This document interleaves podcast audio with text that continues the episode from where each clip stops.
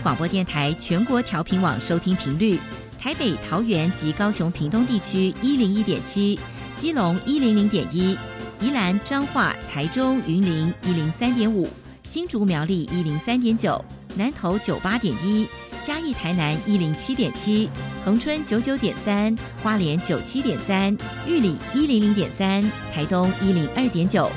澎湖九九点一，金门八八点九，马祖九一点五。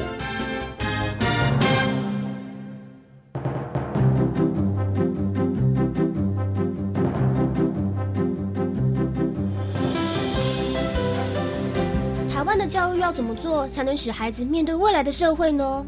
当我们期待学习者改变的同时，也期待教师的教学方法跟着改变，家长的观念也一起改变。一起携手，协力同行。于林校长带您探索、自发、互动、共好的十二年国教新课程，听见台湾教育的改变。欢迎收听《国教协作向前行》。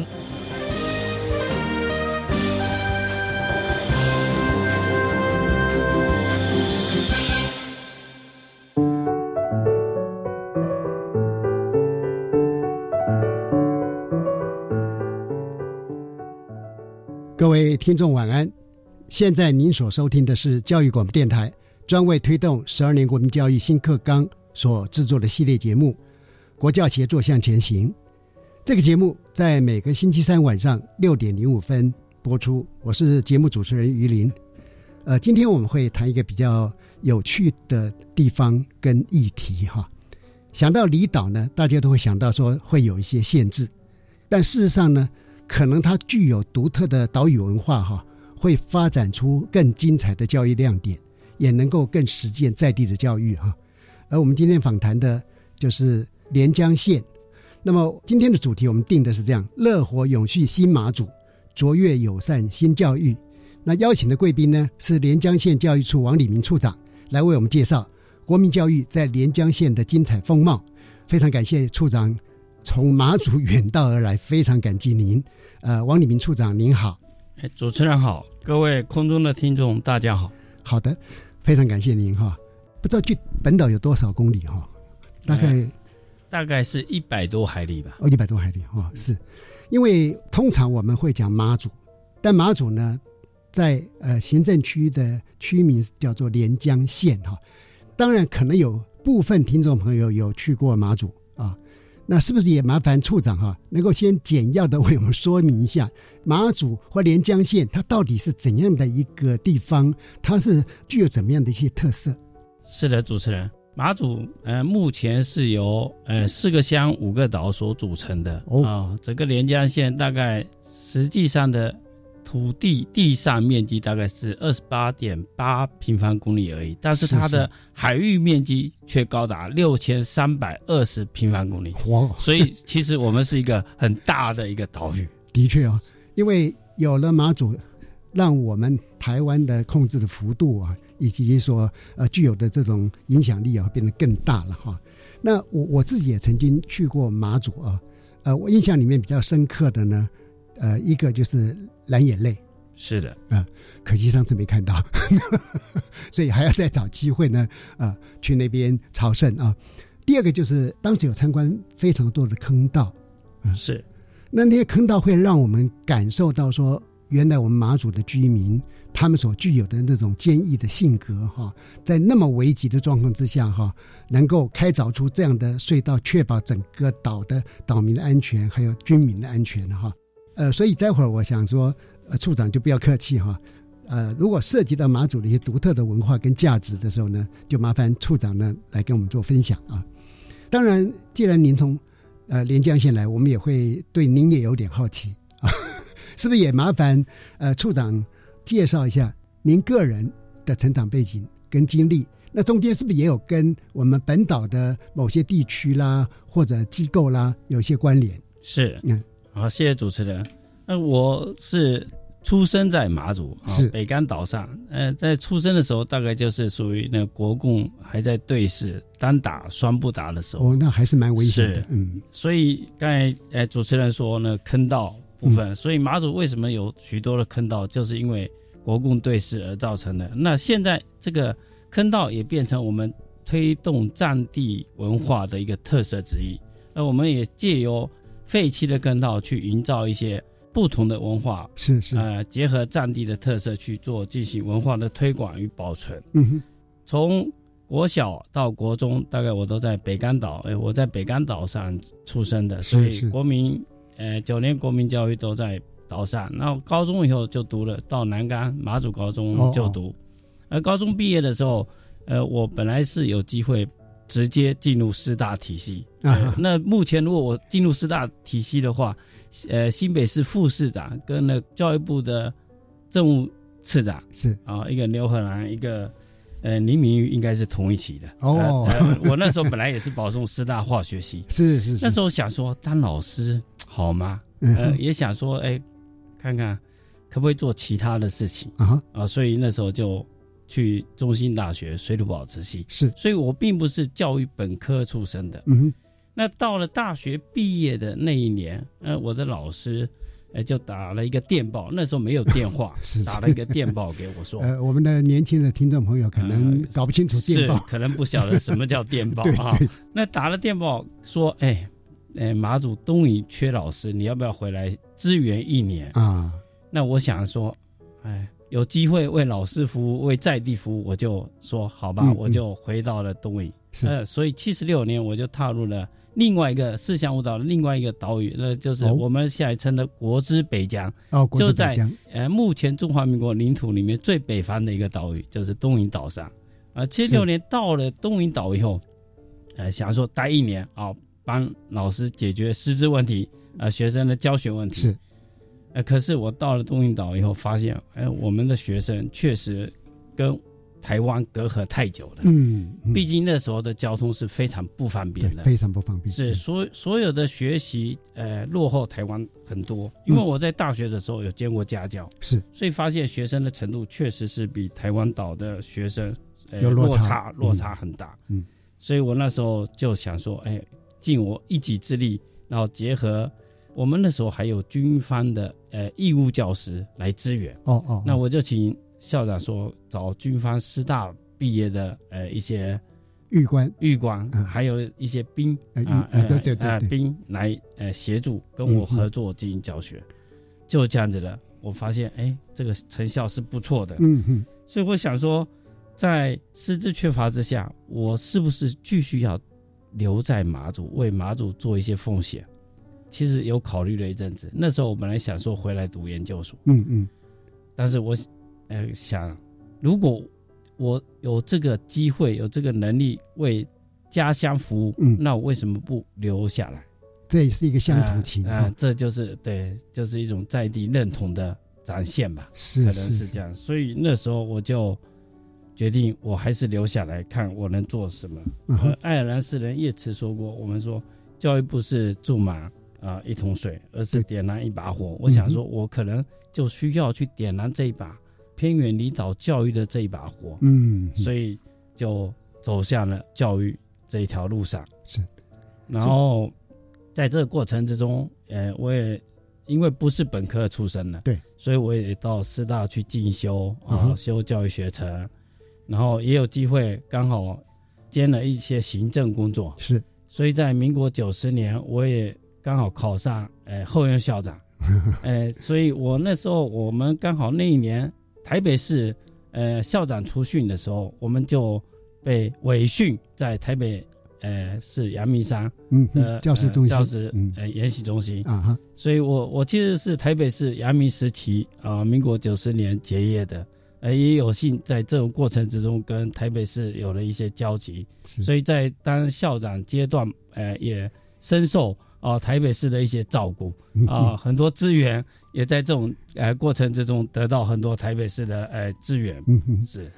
刚刚您讲述这一段生涯发展的历程哈，一方面是蛮曲折的了哈，也有戏剧性，但是还是有令人感动之处啊。啊，谢谢。因为我想你在做那个最后抉择的时候，其实也是应该有做过很多的不同的考虑，呃，说不定也会面临一些选择的抉择的挣扎啊。是，嗯。其实，在那个阶段，确实因为那那个年代的马祖交通确实跟台湾是呃非常不方便距我们非常遥远，大概每十天才有一航次的运补舰或者是军方的那个交通船。是，但是哈，如果因为风浪太大或者雾太大，可能就要停航。对，是曾经有一个月几乎都没有船的。对，在那个哇呃离岛地区是是。不过哈。有这一段历程哈，可能反而您对于教育的热爱哈跟想象哈，会跟呃我们传统说师资呃机构培养出来老师会有一些不同的特色啊。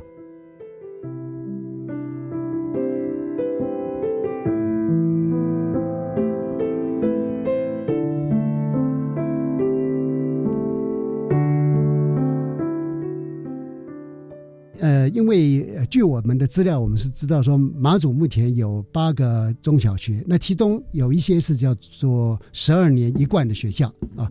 那么人数虽然是不多呢，但是呢，正好可以来实践我们十二年国教新课纲强调那个四性扬才嘛。那呃，是不是请处处长谈一下哈？连江县这个热火的离岛哈，你们对于教育的一些想象、教育的愿景或者一些图像，呃，为我们听众朋友做一个介绍。好，谢谢主持人。其实，在马祖，它就只有八所学校，那其中国民中小学部分有四所，嗯，国民中学一所，嗯，那国民小学就是只有三所，嗯哼啊，所以我们在做教育推动跟规划的时候，啊，我们其实目前也在进行向下扎根，从两足岁开始，嗯，就进入到我们的教育阶呃阶层。哇，呃，所以我们现在有许多的国中小或者国小已经有公托的设立。哦，目前，呃，我们国民教育大概就是两岁到十五岁，嗯，呃，都在我们国民中小学阶段在进行教育的呃支持跟推动。嗯哼，为什么？呃，我们教育院局在乐活永续新马祖，就是希望说提供一个呃永续的发展，而且乐在生活的一个。教育空间给家长，让家长免于因为孩子的教育而去担心。所以，我们现在甚至包含我们的幼儿教育部分，我们也在做延托部分，就是说四点到六点部分，我们也进行呃延托工作。我们也希望说降低家长的缴费。哦，所以我们目前也规划从呃四点到六点，原先是依照教育部一个规定。计算出来大概一一位家长，因为学生数少，对对，一位家长大概一学期要缴到两万多块，哇！所以家长感觉负担很大。我们县长也想说，为了孩子，我们做就对了，就 just do it。对，所以我们就后来想说，我们做一个大水库的理论，嗯嗯，哦，全县的学生数跟开班数去计算，后来我们算了一下，大概。一小时可以降到每个学生收费五十元。哇，呃，我们就是在呃向下扎根的部分，我们可以做到这一点。嗯，那我们在整个马祖教育的呃呃十二年国教结合十二年国教部分，我们推动的从呃后疫情时代，其实给了马祖呃教育一个很大的发展空间。哦，哎，刚好那个在一百一十一学年度，教育部推动的那生生用平板。对。因为连江县呃马祖地区的学生数少啊，而在呃教育部的支持之下，跟县府的经费挹注之下，我们现在目前是生生有平板。哦，那很难，是是，因为本岛只能生生用。用平板，是是，所以我们目前已经达到呃生生有平板，嗯，然后班班有大屏，哇啊，所以在科技部分我们已经超前了，其实已经超前了台湾很多地区，对对。啊，也因为。呃，疫情我们在线上教学部分也建制了完善了啊，所以我们现在就在实体跟呃线上课程可以做共同的一些呃课程的呃研发部分，是。然后我们在跨校共学部分啊，我们也在推动啊，我们想说如何进行，除了校内的纵向连接以外，跟我们也希望说做一些横向的啊合作，因为连江县。每所学校的每一个年段大概只有一班，而连江县最大的学校是介寿国中小，它目前呃一个年段有两班。那我们想说，如果一个班级只有一班的状况之下，怎么进行横向的合作？对，所以我们借由啊线上的啊协同，嗯嗯。啊，所以定定了各领域的不排课时间，嗯哼，啊，在线上做共备，嗯。线上做课程的发展以及呃命题的呃研究，嗯啊，所以这个部分也有幸在那个资讯越来越发达状况之下，才能够达到这个。不过充分掌握了那个危机就是转机啊，是是，如果不是疫情的关系，有点难，因为大家觉得好像没这个需要嘛。是是，但是你呃，你们善用这个时机点，现在已经把整个全县哈联合成一个学习共同体的概念是整个学习社区。是，嗯嗯呃，就等于是呃，全县呢虽然有八所学校，我们把它当做一个大学校的概念去想是啊、是去发展啊。那我们在教育的发展上，我们其实也做了许许多多的突破啊嗯。近呃四年，教育部一直在推国中呃学历测验的解析计划。对啊，那目前我们解析也非常的有有成果有成果嗯啊嗯，呃，待加强部部分的减息啊，目前是排名全国第一的。哇，啊，这个这个是呃这个很难呢。对，这不简单对对对，因为大家我在猜哈，刚开始推动的时候，可能也会有地方上人士认为，可能吗？是。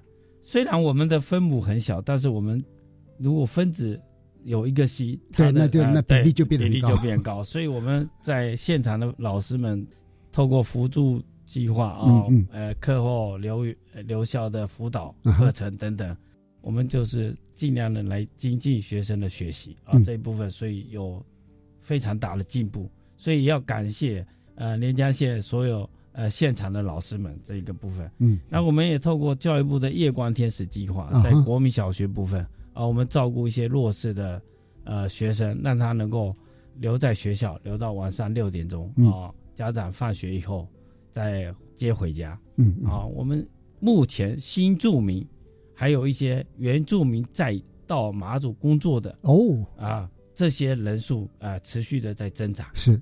所以这些在马祖地区来说反而是弱势。哦，啊，他嗯你会嗯。发现这些家庭在，呃的小孩下课后没人照顾，是所以我们希望透过学校的力量来提升这些学生的呃学习能力嗯。啊，顺便做呃生活照顾是。是这一部分。那我们在核心价值部分，我们当然也谈到我们的呃有有一个健康的身体，对，所以我们在全国的教育部调查的体育署调查的七三三三啊那个运动计划部分，就是一周七天，对。啊，每天三小时对。啊，至少三天，然后嗯。有三十分钟这样子，嗯。在三十分钟这样。啊，我们在这个部分，呃，也表现非常突出。是。那目前七三三三是全国第四，嗯。那七三零零是全国第一嗯嗯啊，那这个就是我们在健康的运动普及部分，包含了呃基层训练站的建立，那是。脚力队是目前我们连江县着重的，所以在全国的脚力竞赛部分，嗯啊、也是成绩非常的亮亮丽好啊。那当然，我们还有篮球营、呃桌球营、是羽球营等等啊。呃，在运动选手的培训跟基层训练这样的运动推广部分，前一阵子原呃《原件》杂志有调查，啊然后他嗯目前所花费的经费，嗯啊，在学呃运动员身上的经费也是全国第一名。哇啊啊，这个当然也要靠呃运动员的努力、跟县府的支持、跟教育部的呃补助部分。是是那在健康部分，我们其实还在做一件事情，就是营养午餐。嗯，啊，营养午餐其实在全国第一个免缴营养午午餐的应该是马祖，哇就是全县的国民中小学含幼儿园学生营养午餐免费。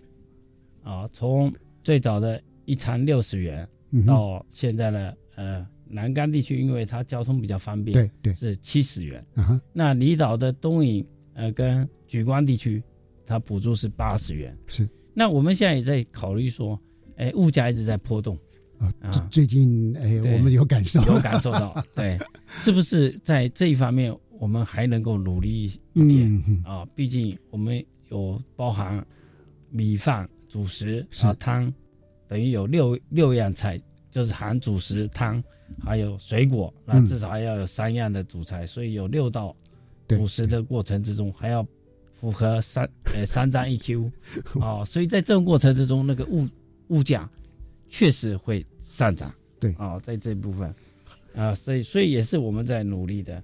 那当然，我们也在努力推动一些哦乡土教育啊、阅读课程啊，对啊创新课程。对，您谈到这个部分哈，因为呃我们呃上一次有访问来自金门的教育伙伴嘛哈，他有提到说，其实金门跟马祖在整个风情呢文化方面并不完全一样，这是对我们本岛人来讲比较难理解。是是。那据说。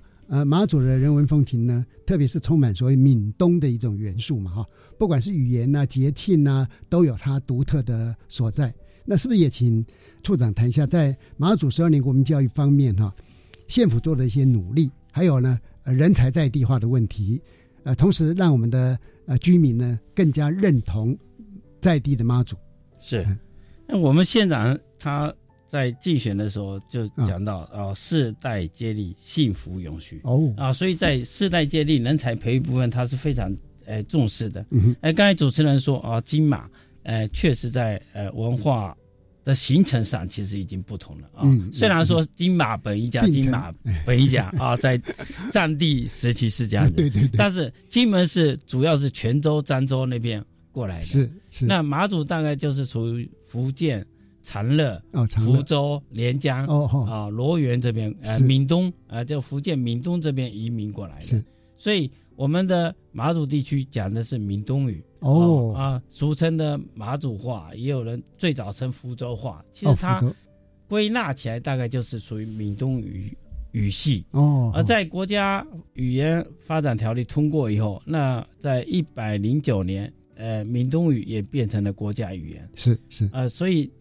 呃，例如说，我们讲到吃饭啊，还有一叫夹奔，嗯，我们讲谢伯，哦，这它完全就是 呃，你腔调不太一样哦。到对到马祖，你就感觉哎，他讲的好像是另外一种语言。嗯，我记得我大学时候，呃，读书跟同学讲国语的时候，因为我有腔调，哎，对对对，所以那时候，哎，同学就说你是。乔生吗？哦，对，我是马乔，马祖乔生。是他不是马来西亚乔生？是是，我原先说马乔的时候，他们一定以为以为是马来西亚乔生。嗯嗯，对对，其实他就是在语言上就已经不同了。那那文化的来源上，他当然也有呃相对性的，他就是因为偏闽东语语系啊，所以它所有的文化背景也不同。例如说，我们呃非常重视在。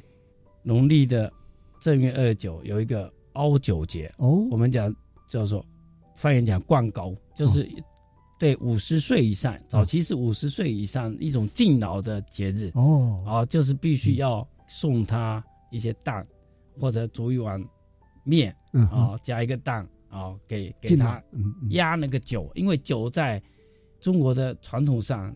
年龄到有逢九的时候，好像不容易过哦。那个九啊，对对对，一二三，特别是对对对，有所以很多你会看到很多伟人都是什么七九八九就走掉了。对，就是碰到九，碰到九那个时候可能要过这一关，要过对，要过这一关。所以所以在这个部分，其实他的文化素养就不一样。刚刚处长讲的这个哈，呃，我觉得非常有趣哈。这样，我们呃先听一段音乐之后，再继续来请教你有关呃马祖的一些特色，包含特色教育。谢谢。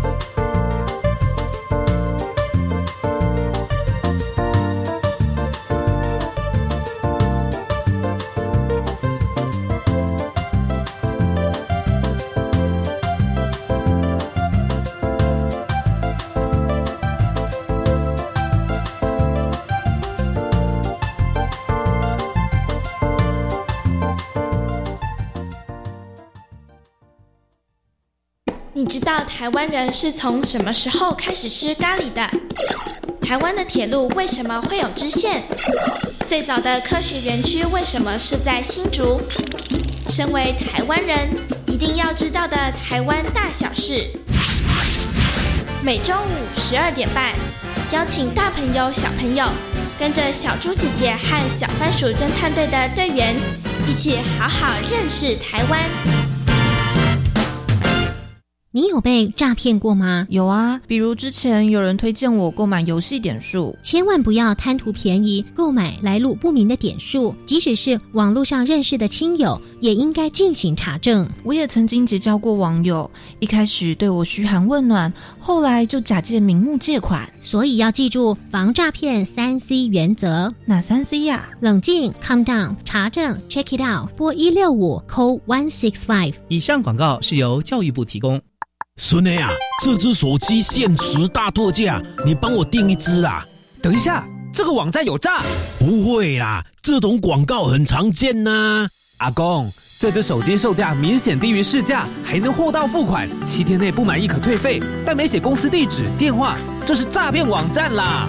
哎呦，还好你够精明，不然就被骗了。预防诈骗，停看听，消费购物才放心。以上广告由行政院消费者保护处提供。大家好，我们是台湾弦乐团，我们都在教育广播电台。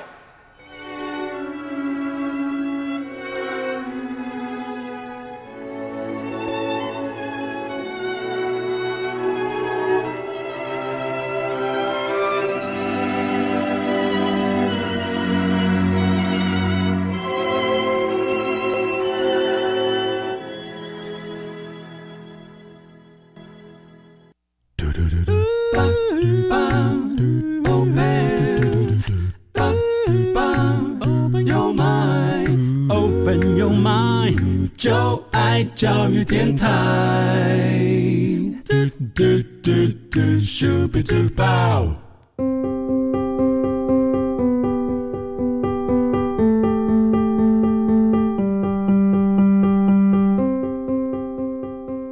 各位听众好，您现在收听的节目是《国教协作向前行》，今天的主题是“乐活永续新马祖，卓越友善新教育”。我们现场来宾是远道而来的连江县教育处王礼明王处长。哎，刚处长谈到了呃，我们闽东的一些独特的文化哈，相当的有趣哈，可能还不是一般本岛 所理解的。那是不是也请您谈一下，说您在马祖这边有关在地教育啦，或者说刚刚讲到闽东的发音的方式都不太一样，呃，有什么具体的做法？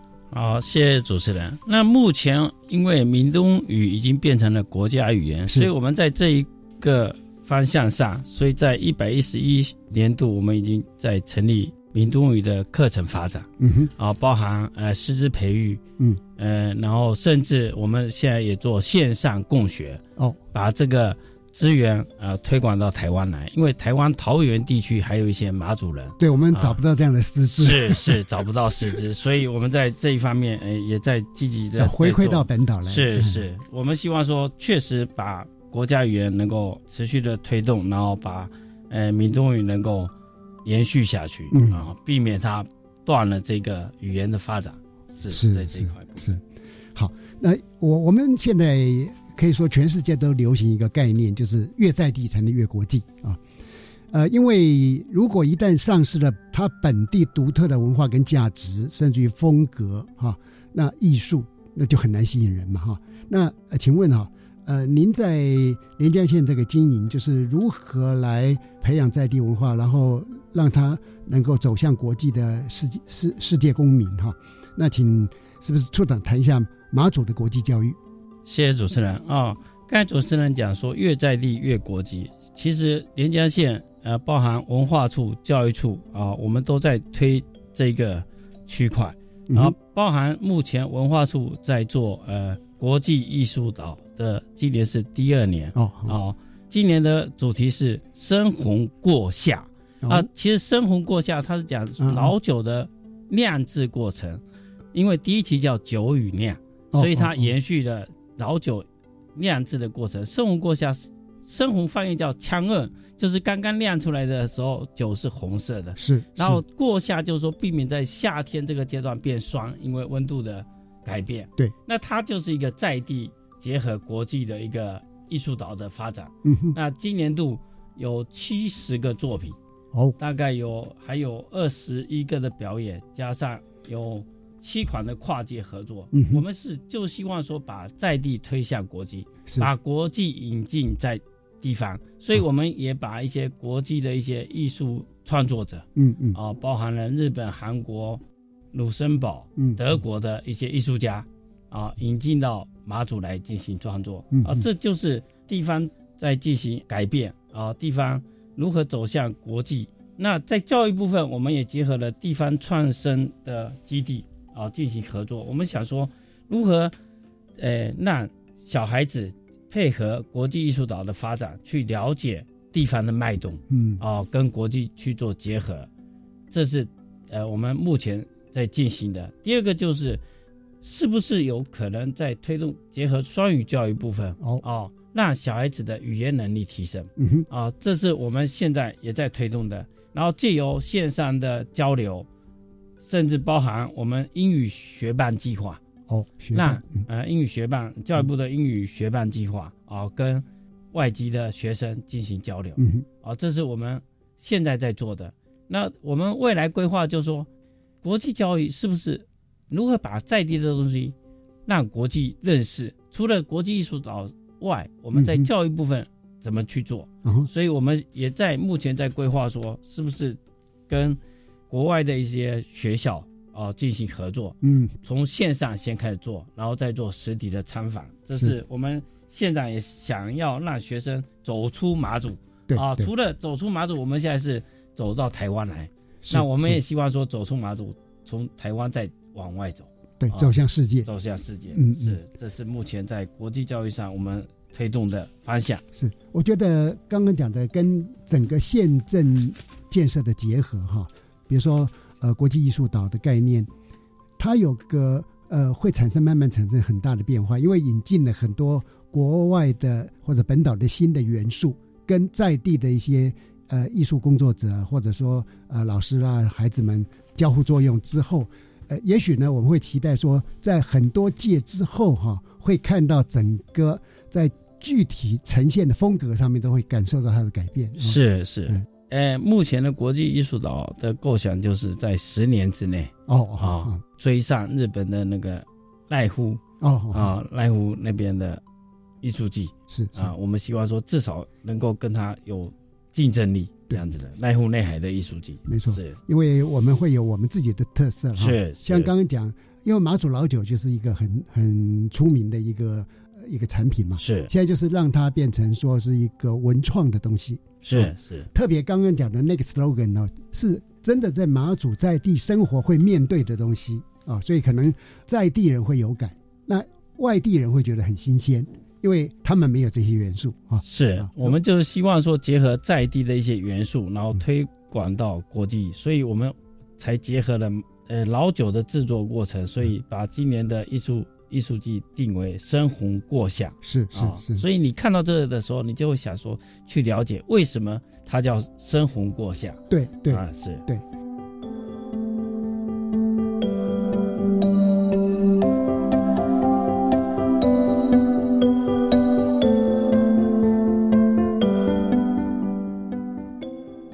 刚刚您有提到说，疫情的关系啊，使得马祖在整个资讯教育跟数位教育上面哈、有很大的一个成长啊，而且呢，透过数位教育能够打破地理的限制啊，那是不是也请呃处长谈一下马祖在推动中小学数位学习精进这方面，呃是如何在推动？那么有哪些是值得跟我们听众朋友或是本岛的一些学校来分享？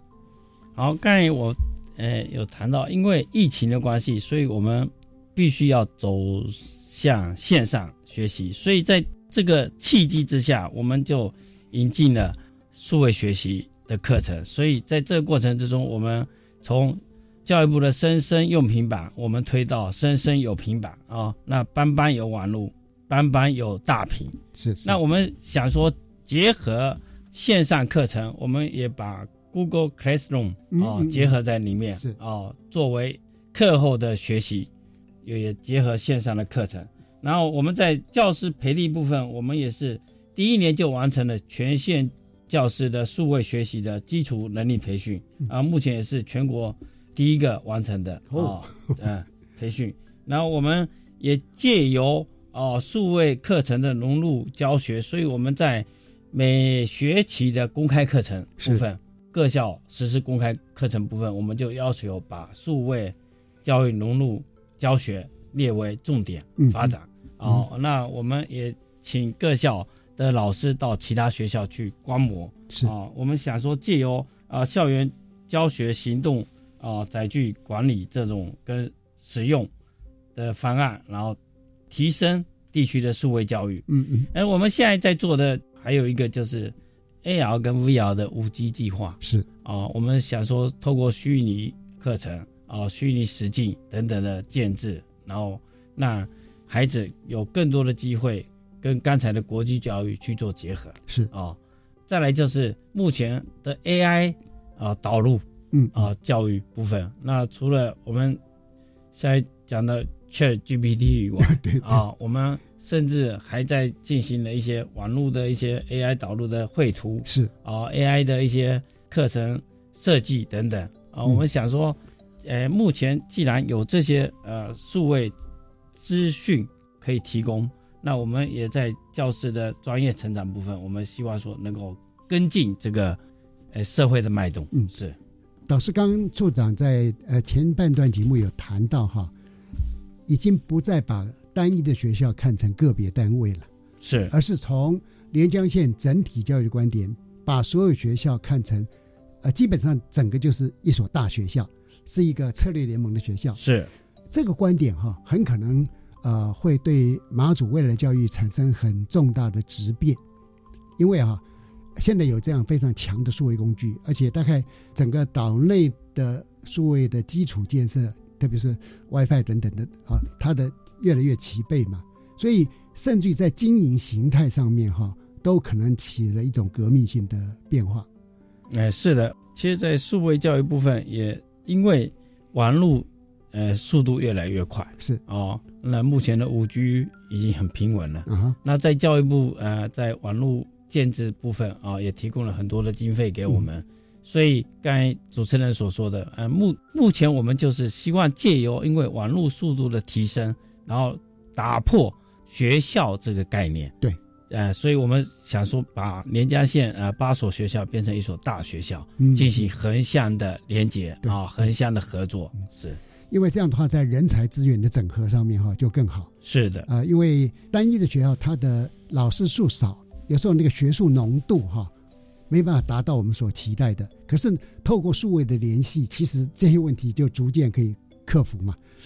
然后甚至于说，因为老师数少，所谓的跨领域、跨学科的整合的需求，它更容易达成。哎，是的，呃，因为就是因为连段班级数少，我们更需要做这种横向的连接，所以我们希望说，同一个领域可能一个学校只有一一位老师，是是，甚至没有，嗯嗯。啊，所以在这种过程之中，我们希望借由啊非专的学习跟共同领域的备课，嗯。然后提升自己的专业技能，所以这个在呃数位学习上，在数位教育上是一个非常重要的一个提升。对，所以虽然是在离台湾本岛远了一点，但是有了数位工具的联系，甚至于连 AR、VR、ChatGPT 这些东西都已经进到马祖的教育现场，能能够对师生哈呃的教与学会产生非常多正面的影响哈。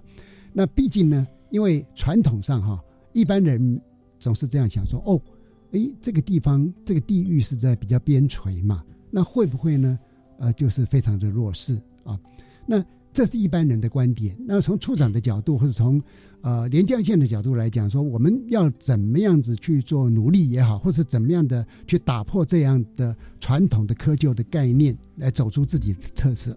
刚才主持人说边陲可能等于弱势，但是我们在连江县啊，县长非常重视教育的发展。嗯哼，县长认为跟呃我们老师、校长他们讨论，就是有一个共识，就说偏远不代表梦想遥远啊，离岛不等于弱势孤岛。嗯，所以我们在呃马祖的教育推动上，我们在网络无国界的状况之下啊，所以利用远距的交流，打破在地的屏障。嗯，然后呢，我们也希望说能够走出马祖啊，跟先跟台湾接轨。所以我们也进行了许许多多的课程交流活动，包含老师的、学生的。嗯哼，我们就是要突破这个窠臼。再来就是我们希望说，也在扎根本土部分，我们希望撒下一颗种子，让希望发芽，啊，搭一个平台，让孩子的梦想飞翔。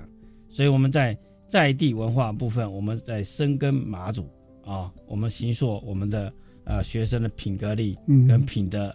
啊，我们希望说接轨台湾，嗯，跟台湾进行学习精进，所以我们跟北北基桃，呃，都有做一些交流活动，嗯，呃，我们也跟两岸之间做呃互动，我们希望说我们孩子要胸怀两岸，嗯嗯，啊，我们厚植自己的能力，然后培养自己的多元发展，嗯嗯，啊，最后我们也希望说孩子要有世界观，我们希望要放眼世界，开放我们的视野，然后。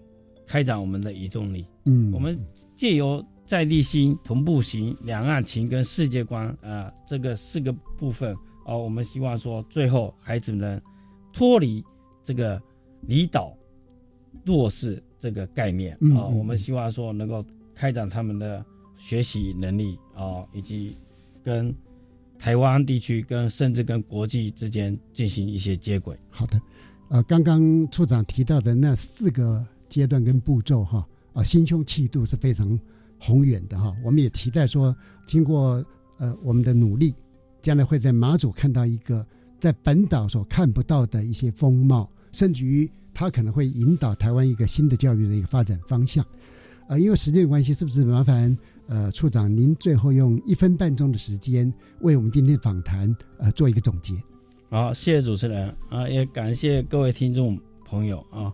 其实马祖的教育，在我们王县长对教育的重视之下，所以他挹注了非常多的经费在教育呃发展上。是呃，我们也希望说，在王县长的支持之下，我们呃马祖的教育在国际教育上跟双语教育上能够突破。嗯，所以我们现在也在想说，是否在双语教育上能够让孩子奠基好英语的能力。是啊，未来。确实有机会跟国际做接轨，我们已经在我这个年代已经落后了。是，我们的其实，在英语的能力上是跟台湾比起来是落后了一截。是是。那我们希望说，在王王县长哎支持之下，我们的下一代的孩子在英语的能力上能够提升，这是我们目前在努力的。我也希望说，马祖的老师们能够为了孩子放手去做。好，这是我们县长一直要求的，谢谢。太好了，也就是说，不只是所谓胸怀世界了，是要真的做到走入世界、接轨世界了哈。好，我们今天非常感谢连江县教育处王礼明处长从马祖到电台现场跟我们听众朋友所做的分享。王礼明处长晚安，主持人晚安，各位听众晚安。接下来，请您收听白天主持的笑声飞扬，我们一起来听听校园中的精彩故事。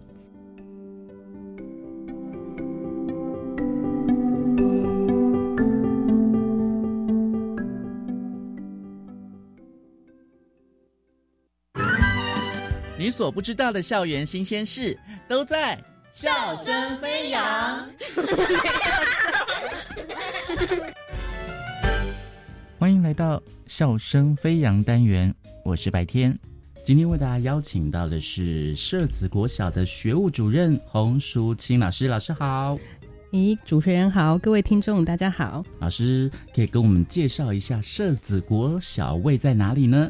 社子国小呢，临近社子岛。它从一九零二年开始创立，是一所有一百二十一年悠久历史的学校。那目前呢，全校的学生含幼儿园总共有一千四百五十位。学校的面积是在台北市算是数一数二的大。我们校园内有两个操场，学生的活动空间是很充裕的。也因此呢，所以我们学校的活动可以办得很丰富多元。嗯，今年儿童节的活动呢，更是荣获二零二三年台北市儿童月的特色学校。哇！可以请我们的洪主任来帮我们介绍一下，二零零三年台北市的儿童月的活动有哪些特别的设计呢？教育局呢，对于我们台北市儿童在照顾上，还有活动的架构上是非常完整的，有三个主轴的活动。第一个是乐学台北创意无限，嗯，主要是在三月底到四月底这一个月当中呢，以学校一日特色展现规划庆祝活动。教育局呢就会择定三间就是具有特色的学校来进行行销宣传。我们学校呢就是在这三所其中之一。第二个主轴活动呢是点亮台北梦想成真，鼓励各个国小可以组成一个为梦想的旅行团队。各校提出的计划内容呢要配合二零二三年儿童月的主题。连接到联合国永续发展 SDGs 的十七项议题，来发想我们的梦。获奖学校呢，教育局就会提供经费来完成规划的自主学习课程。第三个呢，主轴活动呢是探索台北亲子共游。这个活动就是以局端为主，它有主活动办在今年的四月二十二号。嗯，那它的地点就是以市政府市政大楼跟周边道路市民广场为主，活动内容非常的丰富，像是有台北嘉年华。还有 Funny Art 艺术飨宴，还有亲子电影，还有园游会闯关，以及为梦想的发表，还有一个就是以学生为主的儿童乐学园小老板公益环保市集活动。嗯，所以其实它这个主活动是非常的丰富，还有两样的行销活动，包含欢乐抽奖，还有欢乐地图等文宣品会发送到各个学校以及各个社交单位。嗯哼，黄淑清主任哦，关于二零二三年儿童月活动的发想啊，整个过程有没有什么让你印象很深刻，或者是想跟其他学校的老师来分享呢？嗯，其实办理活动的发想啊，就是整个筹划过程的一个起点。嗯，要考虑的因素其实很多，包含你活动的目的啊，你活动的主题。还有你的场地跟预算、人力等等，我觉得在办一个活动，关乎就是你想要这个活动成功，其实是要靠一些灵感。那这个灵感其实就是集结大家的创意，集思广益，脑力激荡。各方呢，其实包含家长啊、老师啊，还有学校行政人员，就是大家一起来共创一个活动的主轴。嗯，这样子你的活动才会符合教育意义，才会有内容。那我们今年其实活动的主题就是以儿童权利为主。那我们其实我学校儿童节的规划活动呢，今年应该算是第三年比较大型的活动。嗯，当初呢，因为我们希望在活动在办理的时候也是要有一个主轴嘛，嗯，所以我们二零二一年开始，因为也是一个创意联想，就是因为那时候特工盟有一个活动就是封街的地板彩绘，嗯，那我就想说，哎，把那个活动就是带来校园内，所以我们就是整个彩绘到。中草场，所有的学生都可以一起来共创。嗯，那还有一个就是梦幻泡泡，还有一个大型秀。这个秀呢，就是当年也很幸运，说就是可以邀请到那个 FOCA 马戏团到我们学校来做一个展演。当天的活动其实是非常的热闹。是，那我们就是以这样子，从二零二一年开始的一个主轴活动，在逐年去微调。今年呢，我想要特别介绍我们学校活动特色，就是因为办一个大活动，真的是心酸血泪，真的是很辛苦，需要很多经费耶。经费来源呢？其实教育局都会有拨款一些呃补贴，对，会有一些经费。那当然就是要有很有力的家长会。是，像那个表演，其实最需要经费的就是大型的表演。那其他的部分，我们其实就是靠着各方人马。可以帮忙提供一些赞助跟经费，这样子。今年我们的活动主题，我想说再拉回来介绍一下，因为我们的是儿童权利，那要怎么做？其实就是我们在招会上有做一个宣导，就是认识马拉拉，嗯，还有一个儿童权利的双语宣誓，地板彩绘的涂鸦。因为我说我们有保留二零二一年的主轴活动，就是以那个 Case Harry，他不是有那个人形的那个画像嘛，就是用这个描绘儿童的身形，让孩子躺在。操场上，然后共创。嗯，其实这个就是有一个儿童权利意向的一个，因为就是身体嘛。然后再就是图书馆的一个主题书展，透过阅读呢来拓展学童对于儿童权利的理解。活动延续就是这样子下来。其实每年如果有一个活动主轴的话，那你就很容易就是会围绕着这一个主题来做一个搭配，活动就不会是只流于就是。好玩，嗯，你会有一点教育意义在。那这个其实是我们学校在办活动一个最主要的一个宗旨。嗯嗯，主任，你刚刚讲的认识马拉拉是什么呢？我来说明一下，就是马拉拉，因为其实我们要用孩子懂的语言去介绍这位特殊的女孩。是好，你在十七岁的时候，你做过了什么事情？嗯，我们可能现在在台湾的中学生，应该就是读书、嗯，玩游戏，跟同才一起。马拉拉她是一位很年轻的诺贝尔得奖的女性，嗯，女孩。好，她有说过一句话，那这句话呢，就是一个孩子、一个老师、一本书、一支笔，可以改变世界。那为什么这么说呢？就是因为他是生长在一个保守的穆斯林文化之下，嗯，他那时候为了争取可以受教育，他其实跟他的父亲有一起去做抗争，嗯，可是当时候呢，塔利班组织占领的马拉拉的家乡，而且不准女孩上学，也不让妇女工作，那马拉拉觉得很不公平，他当年才只有十十一岁吧，所以他就和他父亲一起抗议啊，发表演讲，他要求每个人都应该有受教育的权利。这是儿童自己，他觉得应该是，就是应该这么做。嗯，所以呢，马拉拉他在十一岁的时候，就在英国媒体那个 BBC 写了一个部落格来记录说，在塔利班统治下的生活。那他积极争取他想要受教，很多人读了他的部落格，所以就觉得，哎，这个女孩子很勇敢，因为当时候塔利班组织为此就是朝她的。脸上开枪这样子，但是他当时也并没有那到学校去找到他，而且当时他才十一二岁吧，嗯，就非常年轻，他就是受到了这么严重的伤害，但是他无所畏惧，所以因此他的故事就是很也是鼓励我们的孩子说，你本身就有一个受教的权益，而且你儿童权益就是你自己本身的权益，你应该要自己去捍卫。当一个十几岁的孩子都可以这么做，那你也是应该要，你也是可以如此的。去捍卫自己的权益，这样子，对，是，其实联合国公约组织呢，都对于儿童权利有很多保障的一些规定啊，一些规则，就是大家要去遵守的。对，没错。所以当时候，因为这个议题，我们可能只在电视上这样子飘过看过，或者是说在图书馆可能一两本书这样子，但是并不是大部分的孩子都会去拿来阅读，或是去特别因为。没有那种感同身受的一个机会，所以利用这一个活动，我们介绍了马拉拉。我们在晨会上宣导，哎，孩子才知道，大部分的孩子在我们介绍之前，他其实不知道马拉拉是谁。可是介绍了之后，就哎，全部起码中高年级的孩子都认识了他。嗯，那他可能会到图书馆，有兴趣的会再去借阅他的书籍来做阅读。那我觉得这也达成我们的一个目的。嗯。那最后，请淑清老师来帮我们总结一下今天的分享的内容，好不好？好啊。其实啊，我觉得，因为其实今天是要谈一个儿童乐的活动嘛，那我觉得活动每一场活动其实都是，你知道这对，就是我们其实带来欢乐的同时，应该要有点教育意义在。可是，这以个人来讲，就是其实办活动真的是要磨练自己的意志修养之外啊，真的是辛苦是尽在不言中。是。可是我觉得，像同事间的鼓励支持，还有学生的回馈，都是很大的动力。这样子，那我们也希望透过活动，不仅来庆祝节日，而可以将学习议题融入在里面，让师生一同成长学习，来创造一个美好的活动经验。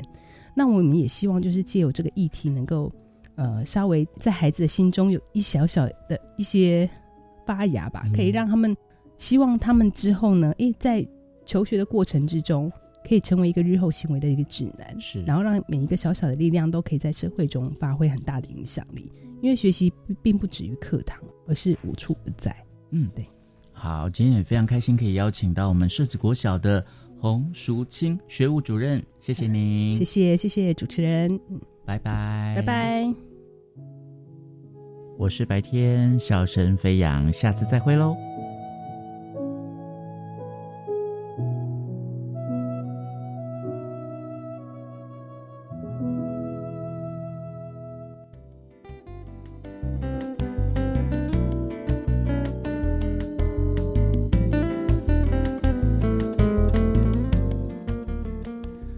听众，感谢您今天的收听。本节目《国教协作向前行》在每个星期三晚上六点零五分播出，欢迎您再次准时收听。再会。